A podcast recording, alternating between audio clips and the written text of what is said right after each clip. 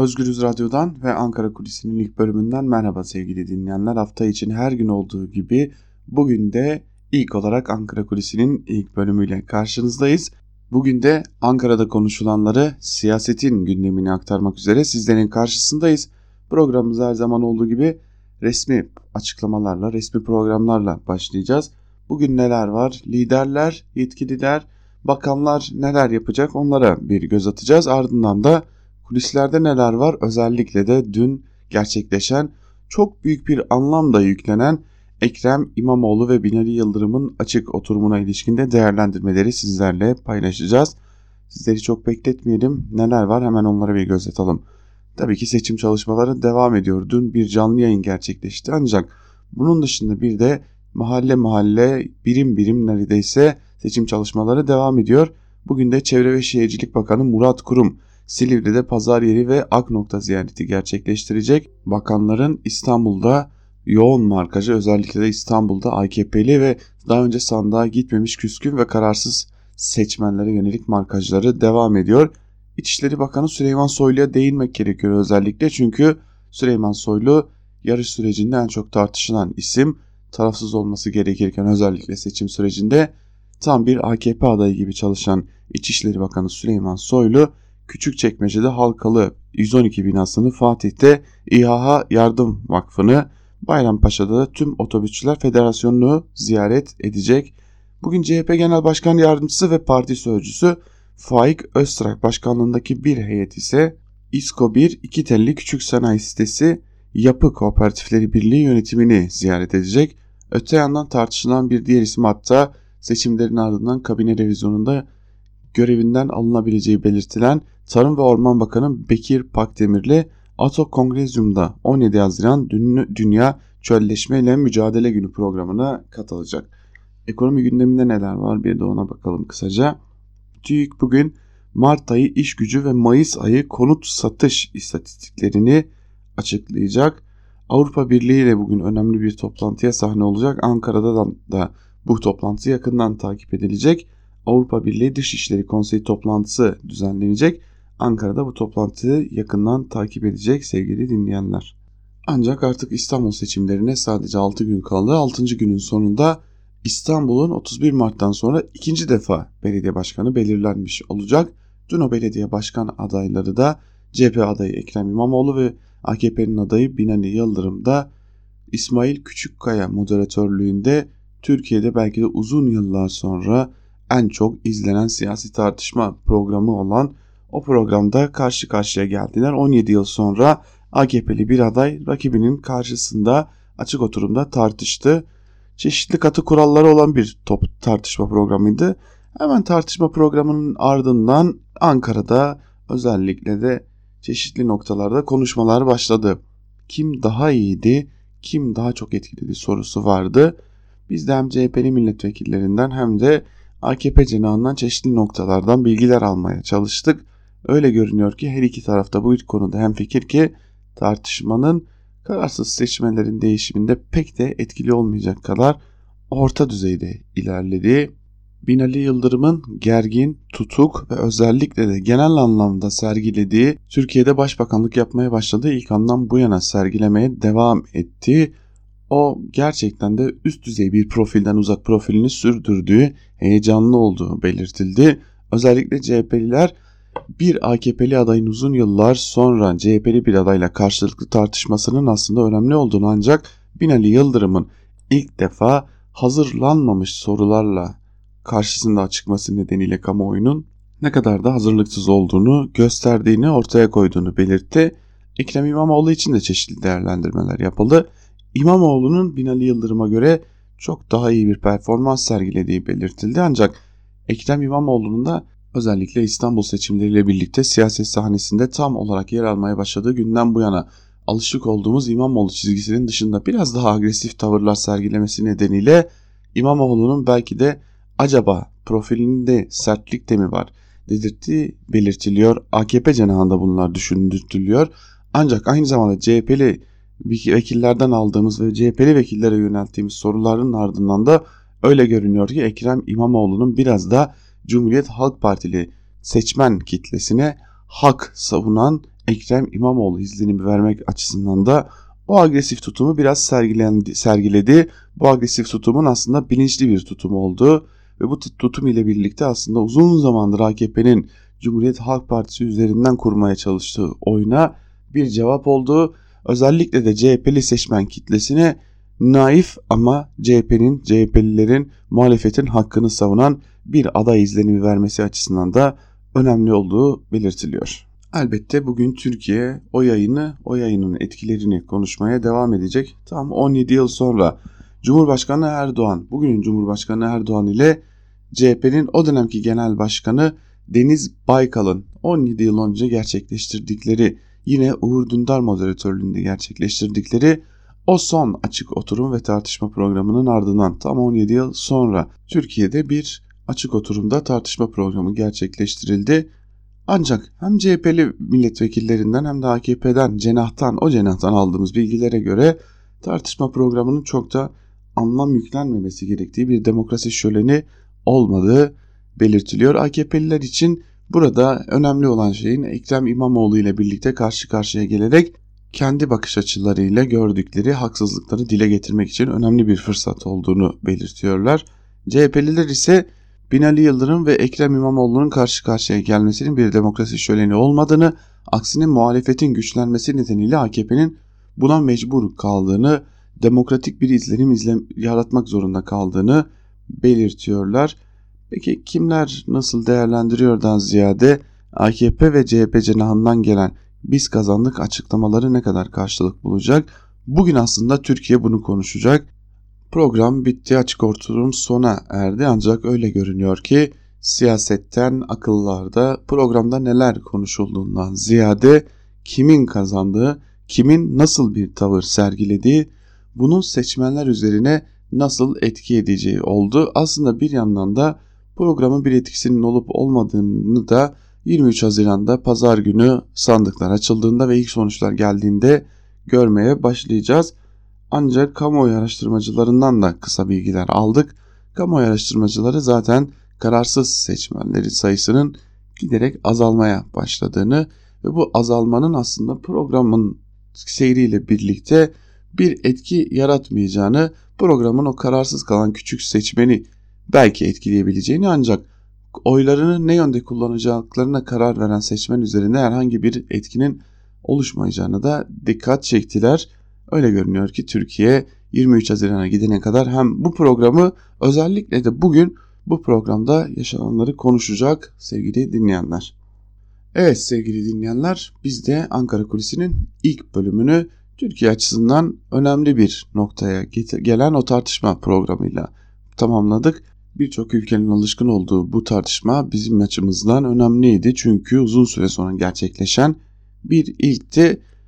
Belki dileriz ilerleyen zamanlarda artık bu tartışma programları tekrar olağan hale gelir ve Türkiye gerçekten adayların karşılıklı oturup konuşabildiği ve bu karşılıklı oturup konuşmanın seçmenlere de yansıdığı gerginliğin azaldığı günleri yaşayabilir. Diyelim Ankara Kulisi'nin ilk bölümünü burada noktalayalım. Programımızın ikinci bölümünde ise sizlere gazete manşetlerini ve günün öne çıkan yorumlarını aktaracağız. Çok kısa bir aranın ardından tekrar karşınızda olacağız. Özgür Radyo'dan ayrılmayın. Ankara Kulisi'nin ikinci bölümünden tekrar merhaba sevgili dinleyenler. Programımızın ilk bölümünde sizlere Ankara'da konuşulanlara siyasetin gündemini aktarmıştık. Siyasetin gündeminde dün elbette ki gerçekleşen açık oturum var ve elbette ki bugün ne gündeminde bu açık oturumun olması bekleniyor. Bu minvalde biz de gazete manşetlerine bakalım gazeteler bugün hangi manşetlerle çıkmışlar. İlk olarak Cumhuriyet Gazetesi ile başlayalım. Cumhuriyet Gazetesi'nin bugünkü manşetinde FETÖ'cüye bakan mektubu sözleri yer alıyor. Manşetin ayrıntılarında ise şu sözlere yer veriliyor. Hazine ve Maliye Bakanı Albayrak, FETÖ Adana yapılanmasında yer alan Sunar Grup Yönetim Kurulu Başkanı Hüseyin Nuri Çomu'ya mektup gönderdiği ortaya çıktı. Albayrak enflasyonla mücadele programına verdiği destek nedeniyle Çomu'ya teşekkür etti. Bir dönem Pensilvanya'yı ziyaret eden Çomu ceza almasına karşın İlim Yayma Cemiyeti Şube Başkanlığına tekrar seçilmişti deniyor haberin ayrıntılarında. Elbette ki Cumhuriyet Gazetesi'nin Sür manşetinde dün akşam gerçekleşen o açık bir oturum yani Binali Yıldırım ile Ekrem İmamoğlu'nun İsmail Küçükkaya'nın moderatörlüğünde İstanbul'u konuştukları o tartışma programına dair bir başlık var. Sür manşette şu sözler yer alıyor. Kim çaldı yanıtsız kaldı. Ayrıntılarda ise şu sözlere yer verilmiş. Mazbatası gasp edilen İstanbul'un seçilmiş Büyükşehir Belediye Başkanı Ekrem İmamoğlu ile AKP'nin adayı Binali Yıldırım'ın katıldığı canlı yayın gergin geçti. İmamoğlu'nun sık sık sözünü kesen Yıldırım, rakibinin ısrarla oyları kim çaldı sorusuna yanıt veremedi. Yıldırım topu Yüksek Seçim Kurulu'na atarak nereden bileyim dedi. İmamoğlu İstanbul'un kaynaklarının yandaş ve vakıflara aktarıldığını vurguladı. FETÖ ile mücadele için vakıf ve derneklere yardım yapıldığını söyleyen Yıldırım'ın deterjanla yıkayarak mı vakıfların temizliğini tespit edeceğiz savunmasını savunması dikkat çekti. İmamoğlu'nun İstanbul Büyükşehir Belediyesi'ndeki büyük israfın tespit edildiği Sayıştay raporların, raporlarını yayında göstermesi üzerine Yıldırım bu raporları okumadığını söyledi. İmamoğlu İstanbul'un en büyük sorununun yolsuzluklar, işsizlik ve yoksulluk olduğunu vurgularken Yıldırım israf olmadığını öne sürdü. İki aday da 23 Haziran'dan sonra aile üyeleriyle birlikte mal varlıklarını açıklama konusunda uzlaştı. İmamoğlu zevkle kabul edeceğini söylerken ailesinin mal varlığı kamuoyunda tartışılan Yıldırım ise her zaman hesap veririz dedi cümleleri yer alıyor Cumhuriyet gazetesinin sür manşetinin ayrıntılarında da. Cumhuriyet gazetesinin ardından bir gün ile devam edelim. Bir gün gazetesinin bugünkü manşeti ise yandaşlar yüksek uçar şeklinde. Manşetin ayrıntılarına bakalım. Manşetin de, ayrıntılarında ise şu cümlelere yer verilmiş. Türk Hava Yolları Yönetim Kurulu ve İcra Komitesi üyesi İsmail Cenk Dilberoğlu 1999 yılından 2011 yılına kadar Enser Vakfı mütevelli heyetinde yer alıyor. Türk Hava Yolları'nın bir başka yönetim kurulu üyesi Mithat Görkem Aksoy ise Cumhurbaşkanı Erdoğan'ın pilotu olduğu biliniyor. Kurumun genel müdürlüğünü ise Erdoğan'ın hemşerisi Bilal Ekşi yapıyor. Göreve 2016 yılında atanan Bilal Ekşi'nin kardeşi Mehmet Ekşi de Türk Hava Yolları'nda Kadıköy satış müdürü olarak çalışıyor. Kurumda mali işlerden sorumlu genel müdür yardımcılığı görevini Erdoğan'ın yeğeniyle evli olan Murat Şeker yürütüyor. Pazarlama ve satış alanındaki genel müdür yardımcılığı görevinde ki isim olan Ahmet Olmuştur da Kartal İmam Hatip Lisesi'nden Erdoğan'ın oğlu Bilal Erdoğan'ın arkadaşı. Bir başka Kartal İmam Hatip Lisesi mezunu Yahya Üstün ise Türk Hava Yolları'nda basın müşaviri olarak çalışıyor denmiş. Haberin ayrıntılarında içimizden ister istemez keşke atanamayan ve hayatını kaybeden, bu bunalımı kaldıramayıp hayatını kaybeden, hayatını sonlandıran öğretmenler de birilerinin okul arkadaşı mı olsaydı, olunca atanacaklar mıydı diye içinden geçirmiyor değil. Gerçekten de Türkiye'de atamalarda, kamu atamalarda liyakat değil yakınlık ne kadar öne çıkıyor artık bunu net biçimde görebiliyoruz. Bir gün gazetesinden bir haberi daha sizlerle paylaşalım. Cumhur İttifakı'nda kafalar çok karışık başlıklı bir haber bu. Haberin ayrıntılarında şunlara yer verilmiş. İstanbul'da düzenlenen hemşeri dernekleri toplantısında gündeme ilişkin değerlendirmelerde bulunan MHP lideri Devlet Bahçeli, son dönem Cumhur İttifakı içindeki çatlakları doğrular nitelikte konuştu. 31 Mart sonrası bir anda beka söylemini unutan AKP'nin aksine 23 Haziran seçimlerinin ısrarla beka seçimi olduğunu ifade eden Bahçeli, AKP ile uyumlu ve ahenkli bir dil kullanacaklarını kaydetti. Bahçeli, AKP adayı Binali Yıldırım'ın son dönem Kürt seçmenin gönlünü kazanmaya yönelik söylemlerinin aksine CHP Genel Başkanı PKK'nin taleplerine yeşil ışık yakmakta, CHP İstanbul adayı bir tutukluya metiyeler düzmekte şeklinde konuştu. CHP'li Ekrem İmamoğlu'na yönelik Pontus Rum benzetmelerinin Karadeniz yurttaşlarının tepkisini çekerek on binlerin katıldığı kitlesel mitinglere dönüştüğünü unutan Bahçeli aynı benzetmeleri savunmaktan da geri durmadı denmiş haberin ayrıntılarında. Evrensel ile devam edelim. Evrensel gazetesinin bugünkü manşetinde ise çiftçi darda sözleri yer alıyor. Ayrıntılara hep birlikte bakalım. Mardin'de aşırı yağışların etkisiyle gecikmeli başlayan buğday hasadında verim ve kalitedeki düşüş çiftçileri zorladı. Türkiye'nin narenciye ihtiyacının üçte birinin karşılandığı Adana'da ise sıcaklar nedeniyle ciddi rekolte düşüklüğü bekleniyor. Hasat döneminde etkili olan yağışlar nedeniyle nemli olarak kasalanmak zorunda kalan limon ise çürümeye başladı.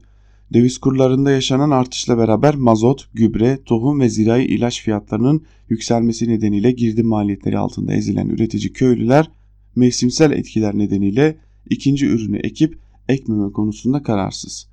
Üreticiler bankalara borçluyuz. Faizler de yükseldi. Borcumuzu ödeyip ödeyemeyeceğimizin endişesini yaşıyoruz demiş ve Evrensel Gazetesi de bu konuyu manşetine taşımış. Evrensel Gazetesi'nden Körfez'e ilişkin de bir haber paylaşalım. Gerilimin giderek yükseldiği Körfez'de uzun süredir bir çatışma ihtimalinin doğabileceğinden bahsediliyordu. Evrensel Gazetesi'nde de Körfez'deki gerginliğe ilişkin bir haber var. Onu sizlerle paylaşalım. Körfez'de gerginlik İran kolay lokma olmayacak başlıklı bir haber bu. Ayrıntılarını hep birlikte göz atalım. Umman körfezinde iki tankerin saldırıya uğraması İran'la gerilimi baş gündem yaptı. Ray al-Yom yazarı Abdülhari Atvan saldırılar için şüpheli dedi. Tarihten örnekler vererek İran'ın kolay lokma olmadığını yazdı. Katarlı Al-Şark gazetesi de olayı Körfez bölgesinde gerginliği tırmandıran bir sabotaj operasyonu olarak nitelendirdi. Öte yandan haberin ayrıntılarında bir de Türkiye ilişkin değerlendirme var. Orada ise şu cümlelere yer verilmiş. Akademisyen Muhammed Nurettin El Haliç'teki yazısında İdlib'deki gelişmeleri ele aldı. Nurettin Türkiye ile Rusya arasındaki anlaşmaları sıralayarak Türkiye Rusya ile füze anlaşmasını iptal edecek durumda değil. Aynı şekilde Rusya Suriye ordusunun İdlib'de geniş bir askeri operasyonla Türkiye'ye baskı yapmasını da istemiyor dendi diyor haberin ayrıntılarında sevgili dinleyenler. Evrensel Gazetesi'nin manşeti de böyleydi. Evrensel Gazetesi'nden de ayrıntıları sizlerle paylaştık. Şimdi bir de Yeni Yaşam Gazetesi'ne bakalım. Yeni Yaşam Gazetesi bugün İBB personeli mi AKP personeli mi manşetiyle çıkmış. Manşetin ayrıntılarında ise şu cümlelere yer veriliyor. İstanbul Büyükşehir Belediye Başkanlığı seçimi için son düzlüğe girilirken AKP'nin devletin olanaklarını adayı Binali Yıldırım için seferber ettiğine dair bilgiler artıyor. Geçen hafta Büyükşehir Belediyesi personeline AKP'nin emriyle açıklama yaptırılması iddiası tartışılırken İBB'de taşeron kadroda yönetici pozisyonunda çalışan bir yetkili gazetemize önemli açıklamalarda bulundu. İBB yetkilisi İmamoğlu'nun 18 gün başkanlık yaptığı dönemde taşeron firmanın kendilerini cezalandırmak için maaş yatırmadığını ileri sürdü. Seçimlerin iptal edilmesi ardından tüm belediye birimlerine acil toplantı yapıldığını anlatan yetkili şu bilgileri verdi. Bize İmamoğlu gelince hepiniz işinizden olacaksınız dediler. Seçimler iptal edilir edilmez bize talimat verildi. Gruplara bölünüp ev ev gezip Binali Yıldırım için oy istiyoruz. Birimler dönüşümlü olarak mahalle mahalle çalışma yürütüyor. İnsanlara Yıldırım'a oy vermemeleri halinde hizmetlerin aksayacağı gibi şeyler anlatıyoruz. Yine AKP'nin hazırladığı broşürleri veriyoruz denmiş haberin ayrıntılarında. Evet İstanbul Büyükşehir Belediyesi halka hizmet etmesi gerekirken yukarıdan gelen bir talimatla bugün itibariyle sadece AKP'ye hizmet ediyor gibi görünüyor Yeni Yaşam gazetesinde yer alan habere göre. Yeni Yaşam gazetesinin ardından Karar gazetesi ile devam edelim. Karar gazetesinin bugünkü manşetinde ise Esad sınırı aşıyor sözleri yer alıyor. Manşetin ayrıntılarını hep birlikte göz atalım. Türkiye'nin uyarılarına kulak tıkayan Esad, İdlib'deki yangına benzin döküyor. Rejim güçleri 4 milyon sivilin güvenliğini sağlamak için Astana anlaşmalarıyla kurulan TSK'nın 9 nolu gözlem üstüne saldırdı. 4 gün arayla gelen ve maddi hasarın meydana geldi. İkinci saldırıya misliyle karşılık verildi denmiş. Haberin ayrıntılarında Türkiye bir yandan seçimlere gidiyor bir yandan S-400'ler gündemi var. S-400'ler gelirse ABD'den yaptırımların gelebilmesi ihtimali üzerinde duruluyor. Dış politikada çeşitli sıkıntılar var. Aynı zamanda da bir de Suriye konusu var ki Türkiye İdlib'de giderek zorda kalıyor. İdlib'de gerginlik büyüyor. Rusya arada dengeyi bulmaya çalışıyor ancak bu dengeyi bulma hali, bu dengeyi bulma çabası daha ne kadar devam edebilir? İdlib'deki bu gerginlik her an sıcak bir çatışmaya dönüşebilir ki tam da o noktada akıllara belki de şu soru gelecek cihatçı örgütlerin önüne neden biz barikat olduk? Karar gazetesinden bir haberi daha sizlerle paylaşalım. Sadece vitrin değişecek, çoğunluk zaten bizde başlıklı bir haber bu. Cumhurbaşkanı Erdoğan'ın açıklamalarına ilişkin bir haber. Şöyle deniyor haberin ayrıntılarında. Önümüzde İstanbul Büyükşehir Belediye Başkanlığı yenileme seçimi var. Sadece bir belediye başkanlığı yani vitrinde bir değişiklik. 39 ilçenin 25'i bizde. Mecliste çoğunluk bizde. Sadece başkan seçilecek. Sonuca herkes razı olsun. Sonuç ne olursa olsun kazanan Türkiye olacaktır. Devletimizin Suriyelilere aylık maaş bağladığını söyleyecek kadar gaflet içerisinde olanlar varsa bu nadanları hep birlikte uyaralım diyorum. Hiçbir Suriyeliye maaş bağlamadık. Sadece fakir fukaraya valilikler ve kaymakamlıklar aracılığıyla maaş veriyoruz demiş Cumhurbaşkanı Erdoğan'ın da yaptığı açıklamalarda. Karar gazetesinin ardından bir de Sözcü gazetesini göz atalım. Sözcü ise sert başladı tatlı bitti manşetiyle çıkmış. Manşetin ayrıntılarında da neler var onlara göz atalım. Ekrem İmamoğlu ve Binali Yıldırım'ın tartışması gergin başladı, kavga çıkmadı. Program iki adayın çektirdiği aile fotoğrafıyla bitti. İmamoğlu ne dedi başlığına bir göz atalım kısaca. Bakalım CHP adayı İmamoğlu neler söylemiş sözcüden sizlere aktaralım. Oyların tekrar sayılmasını istedik ama CHP istemedi yorumu tamamıyla yanlış yorum. Anadolu Ajansı %98.8'e geldiğinde veri akışını kesti. Sayın Yıldırım 23-25'te seçimi ben kazandım dedi. Ne tesadüf ki Anadolu Ajansı yayını kesti. İl Başkanı AKP adına açıklama yaptı. Zarfta 4 oy var. Muhtarlık, ilçe belediyesi, meclis üyesi, ilçe belediye başkanları seçimi pırıl pırıl. Şaibe büyük şehirde mi? Bu şehirde 350 bin genç işsiz. Belediyenin parasını israfa dönüştürmeyeceğiz. Evlilik destek paketi işsizlik paketiyle geliyoruz demiş Ekrem İmamoğlu. Peki Binali Yıldırım neler söylemiş onlara da bakalım.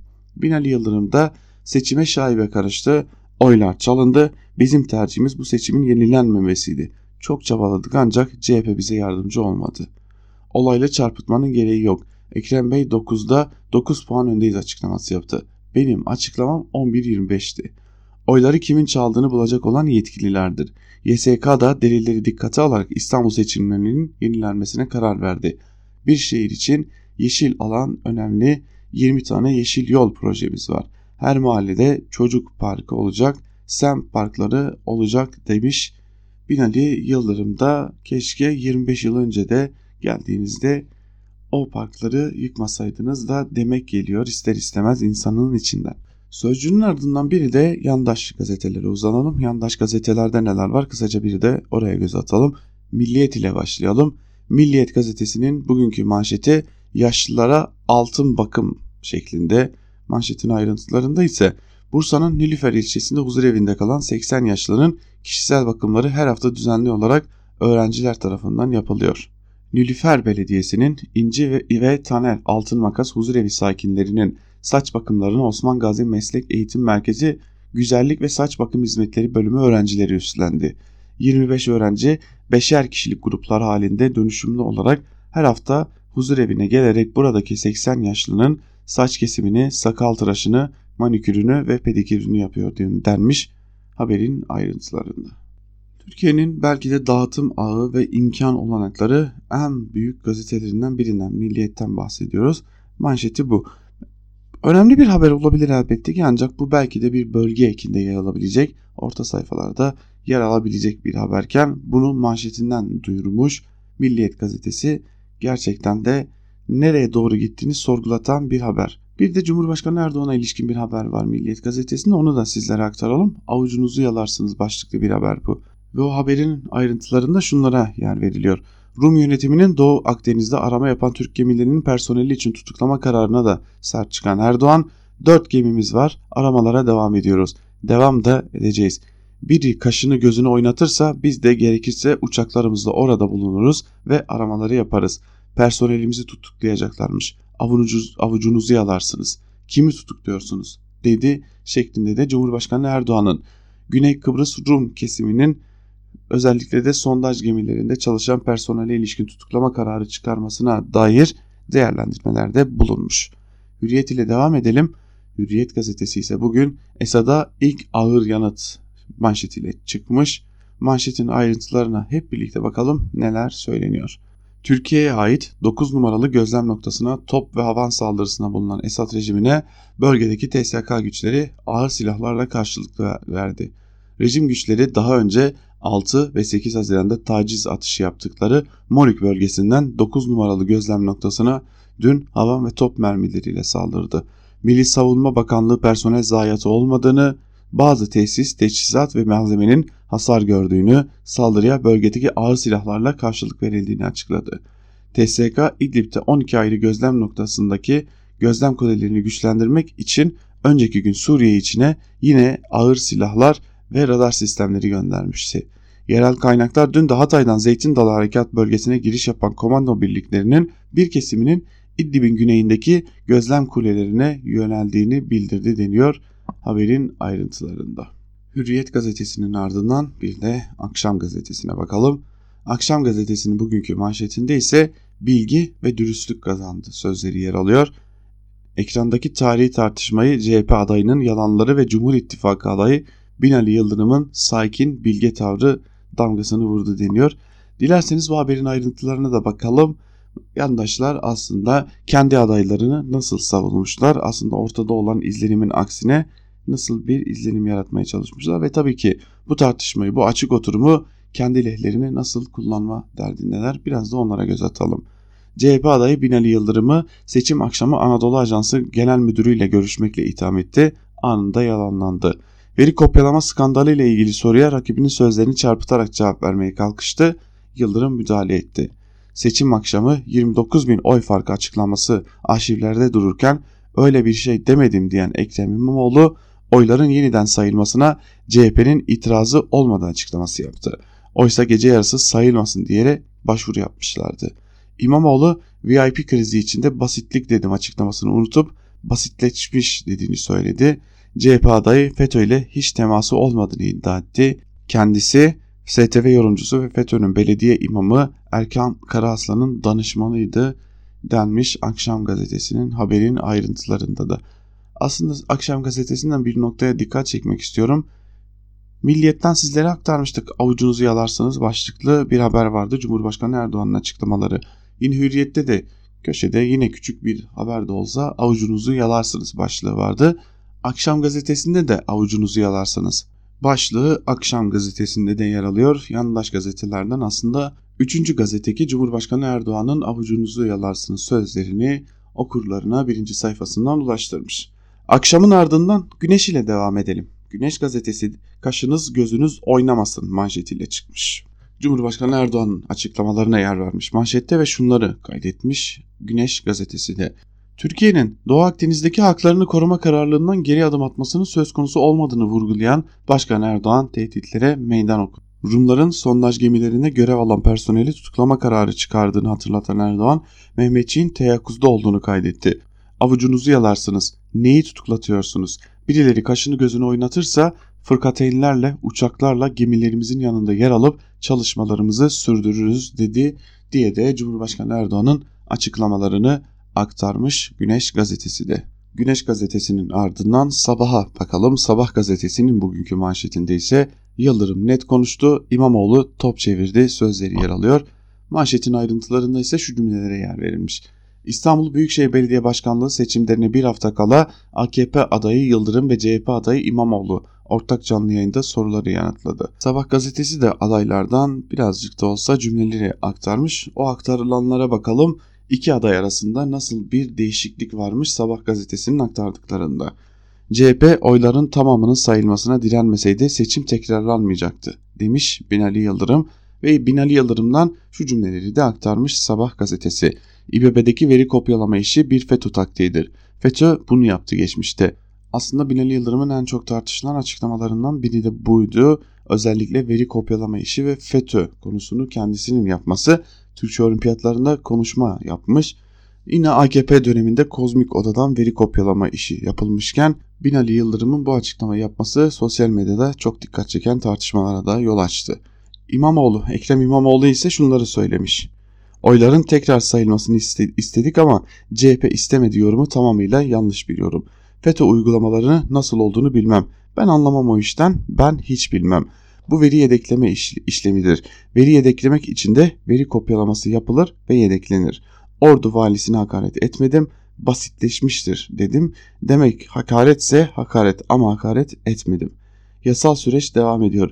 Bize gelen bilgiler, belgeler ve hakaretleri vardır. Valinin bir ay öncesinde.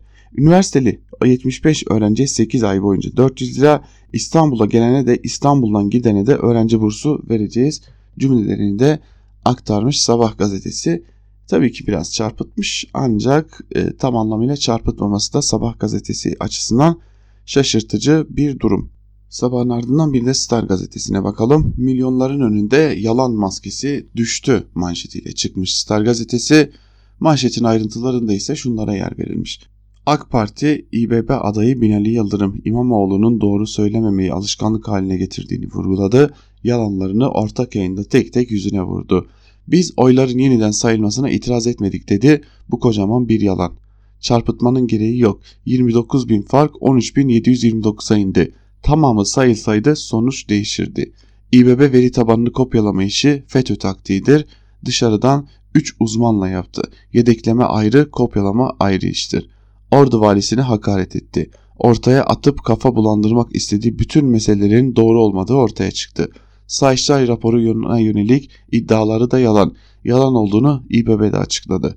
Saadet Partisi adayının çocuğu İHDAŞ'tan çıkarıldığı iddiasında bulundu. Kendisi çıktı yalanladı. Soruları İsmail Bey'den aldı dedi. Onu da siz yalanladınız şeklinde de Binali Yıldırım'ın Ekrem İmamoğlu'na yönelik açıklamalarını haberleştirmiş ancak Ekrem İmamoğlu'nun açıklamalarına değinilmemiş. Yeni Şafak'a geçelim. Yeni Şafak 82 milyon milyona yalan söyledi manşetiyle çıkmış ve manşetin ayrıntılarında ise şunlara yer vermiş. Türkiye dün gece İstanbul Büyükşehir Belediyesi'nin AKP adayı Binali Yıldırım ile CHP adayı Ekrem İmamoğlu'nun televizyonda yayınlanan tartışma programına kilitlendi. İmamoğlu kampanya boyunca seriye bağladığı yalanları 82 milyonun gözünün içine bakarak tekrarlarken Yıldırım bugüne kadar yaptıklarını referans gösterip bundan sonra İstanbul için yapacaklarını anlattı denmiş. Yeni Şafak'ın manşetinin ayrıntılarında da aslında dikkat çeken bir şey var.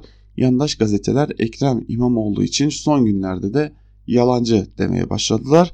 Bu noktada önemli bir propaganda yapılıyor yandaş gazetelerde de. Yeni Şafak'ın ardından bir de Akit'e bakalım. Akit'in manşetinde ise CHP her dönemin sandık hırsızı sözleri yer alıyor. 16. 20. dönem milletvekili Fethi Acar 31 Mart'taki sandıktaki yolsuzluğu geçmişte de yaşandı. Mezar taşlarındaki isimler seçmen listesine yazılarak CHP lehine oy kullandırıldı. Ecevit'in kurduğu 42. 42. hükümeti Milli Savunma Bakanı olan Esat Işık 1977 seçiminde 13 ayrı sandıkta oy kullandığını gülerek anlatmıştır dedi deniyor haberin ayrıntılarında. Evet 1977'ye referans yaparak bugün CHP'nin bir biçimde oyları çaldığı iddia ediliyor. O nasıl olduğu noktasına ise bir açıklama getirilemiyor sevgili dinleyenler. Biz de Akit ile birlikte gazete manşetlerini burada noktalayalım. Gazete manşetlerinin ardından bir de günün öne çıkan bazı köşe yazılarını sizlerle paylaşalım. Köşe yazılarına Yeni Akit'ten Abdurrahman Dilipak'ın yazısıyla başlayalım. Lazistan, Kürdistan, Polonezköy derken başlıklı bir yazı bu. Yazının ayrıntılarında ise şunlara yer verilmiş. Birileri fincancı dükkanına girer, giren fil gibi. Bu tartışmanın kime ne faydası var? Rum'u tartıştırıyorsunuz da Rumeli neresi ya da Urumiye, Kürdistan mebusu, Lazistan mebusu. Yahu heyeti temsiliyede birinci mecliste ya da misak-ı milli kabul eden mecliste bunlar yok muydu? İsim olarak Adanüs'e atfedilen Adana ya da Kaiser'e atfedilen Kayseri adını değiştirmeyeceksiniz umarım. Polonezköy'ü ne yapalım? Bu kafa ile Gavur Dağı'nın adını Nurhak Dağı yaptık. Simon Dağı oldu Saman Dağı. Sahi madem el atıyorsunuz Augustus adını da değiştirelim. Sahi Mayıs ayı ne, ne demek? Meyden mi alındı ya da işin Mayıs'ını mı çıkardık? Az Arz Rum ardından çevirdiğimiz ya da Erzeyni Rum'dan dönüştürdüğümüz Erzurum adı bu haliyle Türkleştirilmiş mi oluyor? Rum, Yunan, Bizans, Konstantinopolis hepsi birbirine karıştı. Sahi Fatih Doğu Roma Bizans'ın imparatoru unvanını da taşımıyor muydu? Cüneyt Arkın bir film çevirdi, Bizans kahpe oldu. Bizans entrikalarını konuştuk da saray varsa her zaman entrika da vardı. O güç ve serveti elde etmek, ona ulaşmak isteyenler her türlü entrikayla imtihan olunurlar. Bu Mekke'de de ol, olsa böyle, Endülüs'te de olsa böyle, Babür'de de olsa böyle. Ertuğrul'un çadırı da ya da Selçuklu Saray, Osmanlı Sarayı, Emevi ya da Abbasi fark etmiyor. Bu Rum, Bizans, Konstantinopolis konusunda kafalar çok karışık demiş Abdurrahman Dilipak ve yazısını şöyle bitirmiş. Rum'a kızanlar Trekler hakkında ne düşünüyorlar? Trakya demeyelim mi şimdi Edirne, Tekirdağ, Kırklareli havalisine. Birileri bizimle kendilerine Yunan diyenlerle dalga geçiyor. Biz de ucuz, basit, aşağılık oyunlara balıklamasına dalıyoruz. Politikacımızda, medyamızda, sözde, aydınlarımızda bu ucuz oyuna alet oluyorlar. Bu tartışmaya her iki tarafta dini, tarihi alet edenler var. Karadenizliler üzerinden kimi Pontuslara gönderme yapıyor, kimi Topal Osman üstünden bir takım göndermeler yapıyor. Ne oluruz, ne oluyoruz yahu diye de sormuş. Dilipak yazısının sonunda aslında Dilipak'tan beklenmeyecek dikkatte bir yazı gibi görünüyor bu yazı sevgili dinleyenler. Devam edelim köşe yazılarına.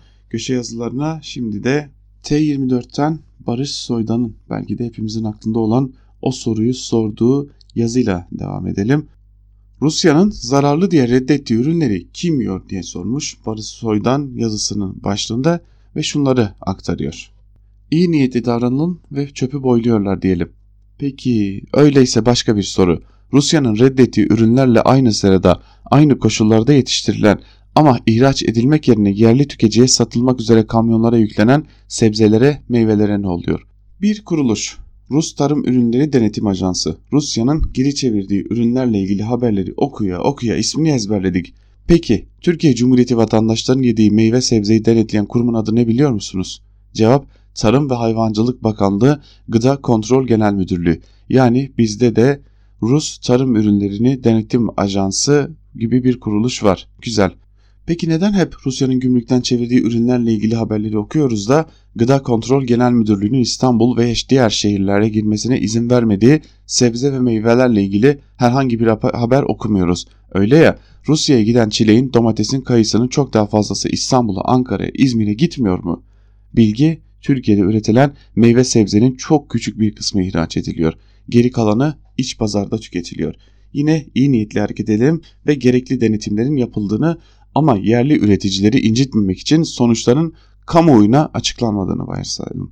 İyi de Gıda Kontrol Genel Müdürlüğü'nün vatandaşı rahatlatmak için isim vermeden de olsa vatandaşları rahatlatmak amacıyla yapılan denetimlerin sonuçlarına ilişkin bilgi vermesi gerekmez miydi? Daha açık sorayım.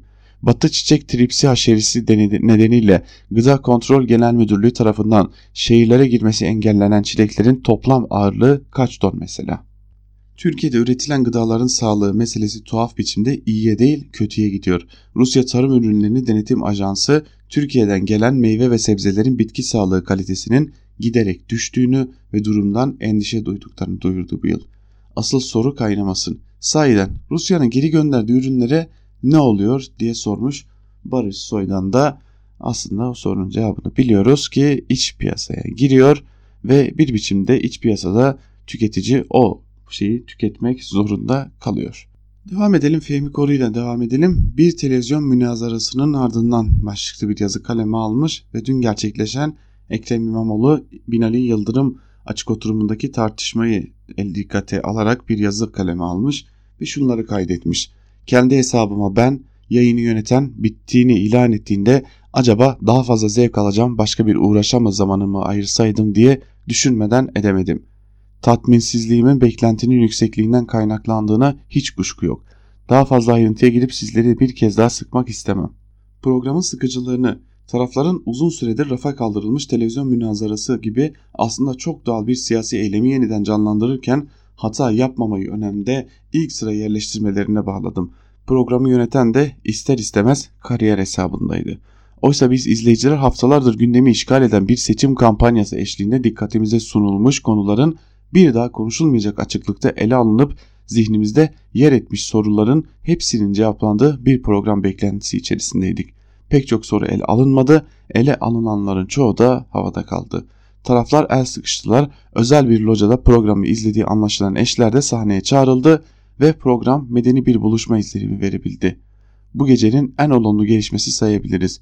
Yüz yüze gelmenin oluşturduğu ünsiyet halinin kampanyaların son haftasında da aynı medeniliği taşımasını umarım demiş Fehmi Koru ve yazısında programın aslında istenilen düzeyde olmadığını, sıkıcı olduğunu, kamuoyunun kafasındaki sorulara da cevap olmadığını belirtmiş kendi blogunda yayınladığı yazısında.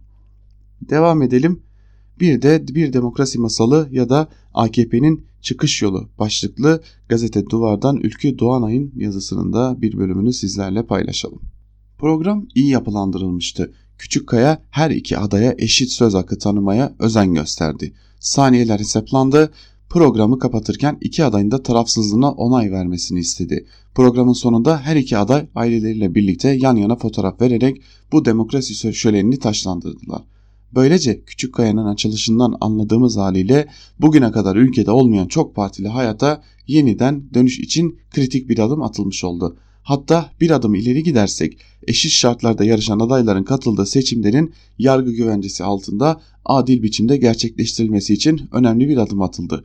Özgür basının görevini tümüyle tarafsız biçimde yapabilmesi, siyasetçilerin kampanyalarını serbestçe ve eşit şartlar altında yürütebilmesi kamuoyunda görüşlerin serbestçe dile getirilip tartışılabilmesi ve ifade özgürlüğü açısından bir eşik aşıldı. Sanırım bundan sonra yapılacak yorumlar bu yönde gelişecek. En azından AKP'nin ve Yıldırım'ın kampanyasının tamamlanabilmesi için bu türden yorumların daha çok ve daha yüksek sesle dillendirilmesi gerekiyor. Şu nedenle her ne kadar programın hazırlık sürecinde iki adayın birlikte yer, yer almış süreci birlikte yönetmiş görünseler de bu program gerçekte Binali Yıldırım'ın kampanyasının bir parçasıydı. Daha ötesi, daha da ötesi AKP için seçimin muhtemel kaybı karşısında bir çıkış yoluydu. Bildiğiniz üzere Binali Yıldırım'ın kampanyası Cumhur İttifakı'nın 31 Mart öncesinde yürüttüğü kampanyadan hayli farklılaştı. BK söylemi aracılığıyla eldeki milliyetçi oyları korumayı partinin çeşitli kademelerine ve MHP Genel Başkanı tasarrufuna bırakan Yıldırım, rakibinin pozitif dili karşısında negatif söylemlerin kendisine özellikle gençler ve ılımlı seçmen nezdinde oy kaybettirdiğini tespit ederek İstanbul seçmenine normalleşme vaat etti. Tıpkı eski normal zamanlardaki gibi adayların karşı karşıya gelip tartışacakları böyle bir televizyon programı Yıldırım'ın bu programdaki performansından bağımsız olarak iktidarın baskıcı, hükmedici dilinden ve otoriterlikten yorulmuş seçmenin aradığı demokrasi ekranda bulmasına yardımcı olacaktı. Nitekim genç, dinamik, kendinden ve haklılığından emin, değişim vaat eden, herkes için demokrasi mücadelesi verdiğini ileri süren İmamoğlu karşısında İstanbul'u çeyrek asırdır yöneten bir siyasi kadro adına konuşan ve söyleyecek yeni bir sözü olmayan Yıldırım'ın baskın çıkacağını düşünmek saftiliklik olurdu. Buna karşılık yaratılan demokrasi ilizyonunun Yıldırım'ın İstanbullu seçmene normalleşme vaat eden ılımda makul, tecrübeli siyasiçi imajına katkıda bulunmadığını da söyleyemeyiz. Diğer yandan bu program AKP açısından seçimlerin İstanbul'da ikinci bir kez kaybedilmesi durumunda birçok çıkış yolu açmış oldu. Seçim bu sefer kaybedilirse sorumlusu İmamoğlu karşısında zayıf bir performans sergileyen amatörce hazırlanarak A4 kağıda basılan ve spiral dosyada birleştirilen tablolarda yanlışlıkla İzmir'e ait bilgilere yer veren böylece kampanya ekibi de suç paylaşmış olacak. Sinirlenen ve sıkça rakibinin sözünü kesen mal varlığı konusunda kamuoyuyla paylaşılacak diye bir adet yok diyerek yanlış anlaşılmaya müsait bir yanıt veren Yıldırım sorumlu olacak belki bir kez daha kendini ifade edemediğini söyleyecek, Yıldırım'ın bu programdaki performansı üzerine günlerce konuşulacak ve her koşulda AKP bakımından seçimin bir kez daha kaybedilmesi durumunda ihale bu sefer Yıldırım'a kalacak demiş. Ülkü Doğanay da gazete duvarda kaleme aldığı yazısında. Elbette ki seçimin kaybedilmesi durumunda faturanın Binali Yıldırım'a kesilmesi büyük bir ihtimal ancak şunu da söylemekte fayda var. Ankara'daki yaygın kanaat özellikle de İstanbul seçimleri kaybedilirse Binali Yıldırım'ın üstü çizilecek mi sorusu Binali Yıldırım'ın AKP açısından özellikle de Cumhurbaşkanı Erdoğan açısından seçimi kaybetse dahi üzerinin çizilmesi ve bir daha AKP içerisinde ya da yönetim içerisinde bir görev almaması mümkün görünmüyor. AKP açısından Cumhurbaşkanı Erdoğan açısından belki de birlikte yola çıktı. Uzun yıllar önce birlikte yola çıktı ve şu an hala yanında duran nadir isimlerden biri Binali Yıldırım. Bu nedenle Binali Yıldırım belki de İstanbul seçimlerini kaybetse dahi Cumhurbaşkanı Erdoğan'la beraber yürümeye devam edecek noktasında bir kesinlikte var. Ankara Kulisi'nin ikinci bölümündeyiz ancak bunu da aktarmış olalım. Yandaş gazetecilerden Cem Küçük'e geçelim. Cem Küçük'ün bildiğiniz gibi bizim tarafın medyası diye bir tabiri var. Elbette ki bu AKP'ye biat eden onunla yandaş olan medya. Ona ilişkin bir yazı yazmış Cem Küçük ve şunu diyor. Bizim taraf medyası birlik olmalı çünkü karşı tarafla uzlaşma olmaz. Yazısının bir bölümünde de şunları aktarıyor. Bu köşede çok yazdım, ettim. Bizim tarafın medyası ya da siyaseti hata yaptığında öz eleştiride bulunuyor. AKP seçmeni de parti de bazı arızalar görürse seçimlerde fatura çıkarıyor. Muhalefette asla öylesi bir durum yok. Kendi yazarları siyasetçisi hata yaparsa görmezden geliyorlar. Yok sayıyorlar. Tek bir acaba biz hata yaptık mı deme yok. Sorgulama ne gezer. Bizim taraftan bazılarının hatası ise karşı tarafa yaranma çabası. Ne yaparsanız yapın karşı taraf sizleri asla sevmeyecek ve kabul etmeyecektir. 2-3 belediye kazanınca adamlara gelen özgüvene bakın. Medyaları nasıl cengaver davranıyor. İşte son günlerde bazı gazetecilerin dövülmesinde bakış farkını görüyoruz. Yavuz Selim Demirağ çok ciddi biçimde saldırıya uğradı. Allah göstermesin Demirağ ölebilirdi de. Bize ve çalıştığım TGRT ve Türkiye gazetesine her türlü iftirayı hayasızca atan biri de saldırıya uğradı. Saldırıya kim uğrarsa uğrasın kınamak lazım. Bizler de bunu yaptık. Ancak karşı taraf bizlerden biri saldırıya uğrarsa pek oralı olmuyor. Akit TV haber müdürü Murat Alan çok ciddi bir saldırıya uğradı. 6 yaşındaki oğlunun yanında birine saldırmak kahpeliktir. Allah korusun Murat o saldırıda ölebilirdi. Dün kendisiyle konuştum. Ruhen iyi olduğunu ama fiziken iyi olmadığını söyledi. Murat'a ve Akit ailesine büyük geçmiş olsun. Dün de Beyaz TV muhabiri ve kameramanı arkadaşlarımız saldırıya uğradı. Beypazarı civarında çekim yaparken 2-3 provokatörün üstelik kadın olan muhabire saldırmaları, şeker hastası olan kameraman arkadaşımızı yumruklamaları asla kabul edilemez. Elbette bu saldırıları yapanlar hukuk önünde bedelini ödeyecekler demiş Cem Küçük de gerçekten yazısını ne için yazmış tam olarak anlandıramazdık da medyayı dahi bizim taraf karşı taraf diye bölen bölüştüren bir dil kullanmaya devam ediyor yandaşlar. Bir de öz eleştiri yaptıklarını dile getirmiş. O konuya belki de hiç girmeye gerek yok ki öz eleştiri kültürünün Türkiye'de çoktan uçup gittiğini iyi biliyoruz. Küçüğün ardından Çiğdem Toker'le devam edelim. Sözcüden Toker yazısının başlığını Hazine Moody's'e önceden mi hazırladı şeklinde şekillendirmiş ve yazının ayrıntılarında ise şunlara yer vermiş. Kredi Derecelendirme Kuruluşu Moody's Türkiye'nin notunu sert düşürdü. Tartışmalar bir yana Moody's açıklamasıyla Hazine ve Maliye Bakanı'nın cevabı açıklamasının saatleri meseleyle ilgilenen herkesin dikkatini çekti. Çekmeyecek gibi değildi. Aradaki süre farkı sadece 20 dakikaydı. Moody's açıklaması Cuma gecesi ajanslara 23.45-23.52 arası geliyor. Hazine ve Maliye Bakanlığı çift 055'te tweetliyor açıklamayı. 2 sayfa. Döviz rezervleri, dış ticaret, gayri safi yurt içi hasıla, borç yükü, turizm gelirleri gibi teknik konularda epey çok veri ve değerlendirme içeriyor. Ankara, Ankaralı gazeteciler bilir. Bir kamu kuruluşu yazılı tepki verecekse 20 dakika. Hele bu ölçekteki bir cevap için hayli kısa. Alanında yetkin bir uzmanla görüştüm. Şu bilgiyi verdi. Rating kuruluşları kredi notunu 48 saat öncesinden ilgili ülke hazinesine bildirir. Durum bu bilgiyle açıklığa kavuşuyor.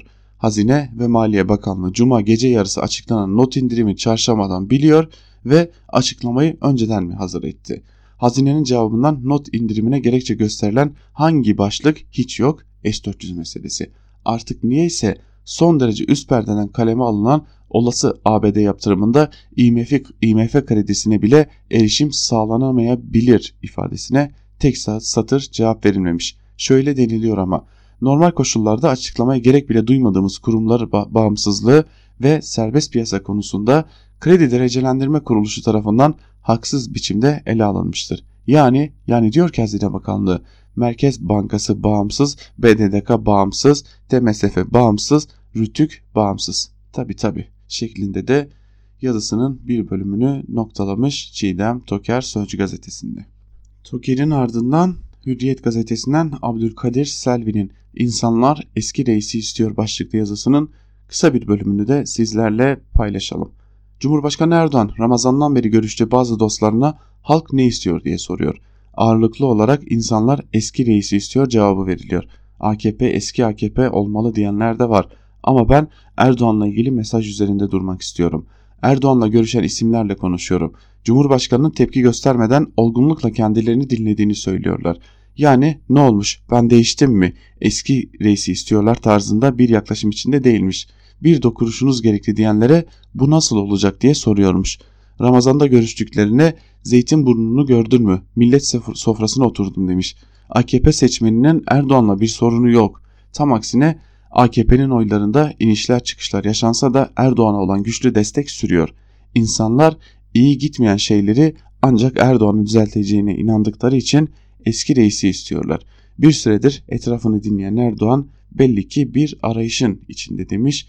Selvi de bakalım Cumhurbaşkanı Erdoğan'ın o arayışı gerçekten var mı? Varsa o arayış ne diyelim.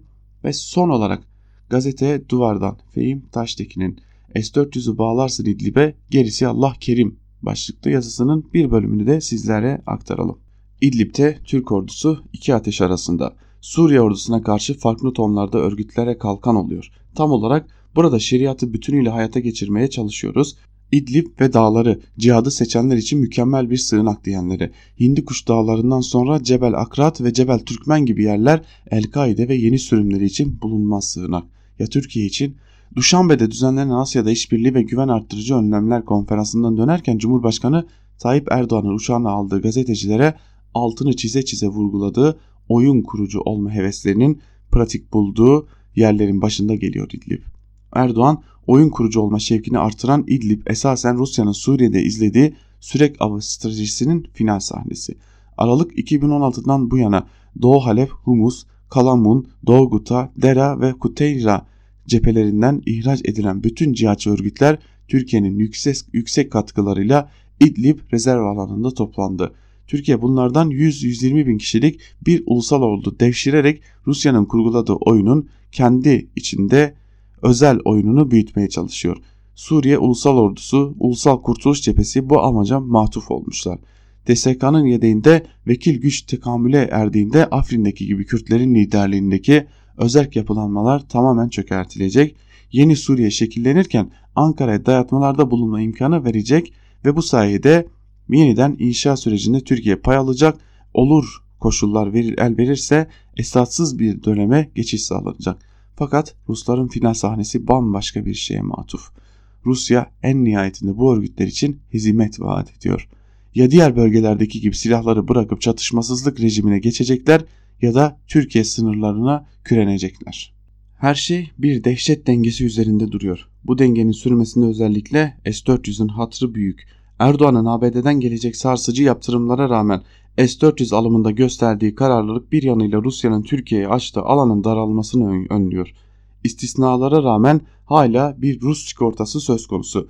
Putin de Türkiye'nin içine sürüklendiği yön karmaşasından azami dönemsel ve stratejik kazanımlar sağlıyor. S-400'ün getireceği bedel ve arkasında yatan akıl bir kenara gelişmeler Suriye siyasetinin nedenli takıntılı olduğunu bir kez daha hatırlatıyor. Bir Türk yetkili bir demecinde İdlib'de muhaliflerin kaybettiği her bir kilometre toprak pazarlık konumuzun daha da azalması demektir. İdlib'in kontrolü olmadan Türk kontrolündeki Afrin ve sınır boyunca diğer bölgelerin kontrolünü sağlamak imkansız demiş. Suriye'nin şehirlerini Suriye ordusundan sakınan bir stratejiye istikrar efsanesi yazılıyor. Laf sivilleri korumaktan açılıyor. Siviller hiç umurlarında olmadı. İdlib'de tek güvence hala Rusya. Ruslar iki ateş arasında bir perde. O perdeyi tutan da şu sıralar S-400 mandalı. Mandal düştüğünde gerisi yaman demiş Fehim Taştekin ve İdlib S-400 konusunda da Türkiye'nin yaşadığı sıkışmışlığı yazısıyla anlatmış diyelim. Biz de bu yazıyla birlikte Ankara Kulisi'nin ikinci bölümünü de burada noktalayalım sevgili dinleyenler. Sabahın ilk saatlerinde başladık programımıza. Öncelikle Ankara'da konuşulanları, gündemde olanları ve elbette ki programları sizlere aktardık. Programımızın ikinci bölümünde de sizlere gazete manşetlerini ve tabii ki günün öne çıkan yorumlarını aktardık. Böylelikle biz de programımızın sonuna gelmiş olduk. Ancak programımızı kapatırken sizlere birkaç küçük hatırlatmada bulunalım. Bugün saat 12'deki haber bültenimizin hemen ardından Coşkun Aral'ın hazırlayıp sunduğu Lezzet Avcısı sizlerle olacak. 12 bülteninden sonra 14 haber bültenimizin hemen ardından ise Onur Öncü'nün hazırlayıp sunduğu Çağlayan Meydanı siz değerli dinleyicilerimizle olacak. Ve tabii ki saat 20'de ise yine Onur Öncü'nün hazırlayıp sunduğu Ceza Sahası programı ile de Özgür Radyo'nun dolu dolu içerikleri devam edecek. Ve tabii ki saat 18 haber bültenimizin hemen ardından eş genel yayın yönetmenimiz Zübeyde Sarı'nın hazırlayıp sunduğu Mercek programı da sizlerin karşısında olmaya devam edecek. Özgürüz Radyo dolu dolu içerikleriyle sizlere özgürlüğün sesini ulaştırmaya devam edecek. Bizden şimdilik bu kadar. Özgürüz Radyo'dan ayrılmayın.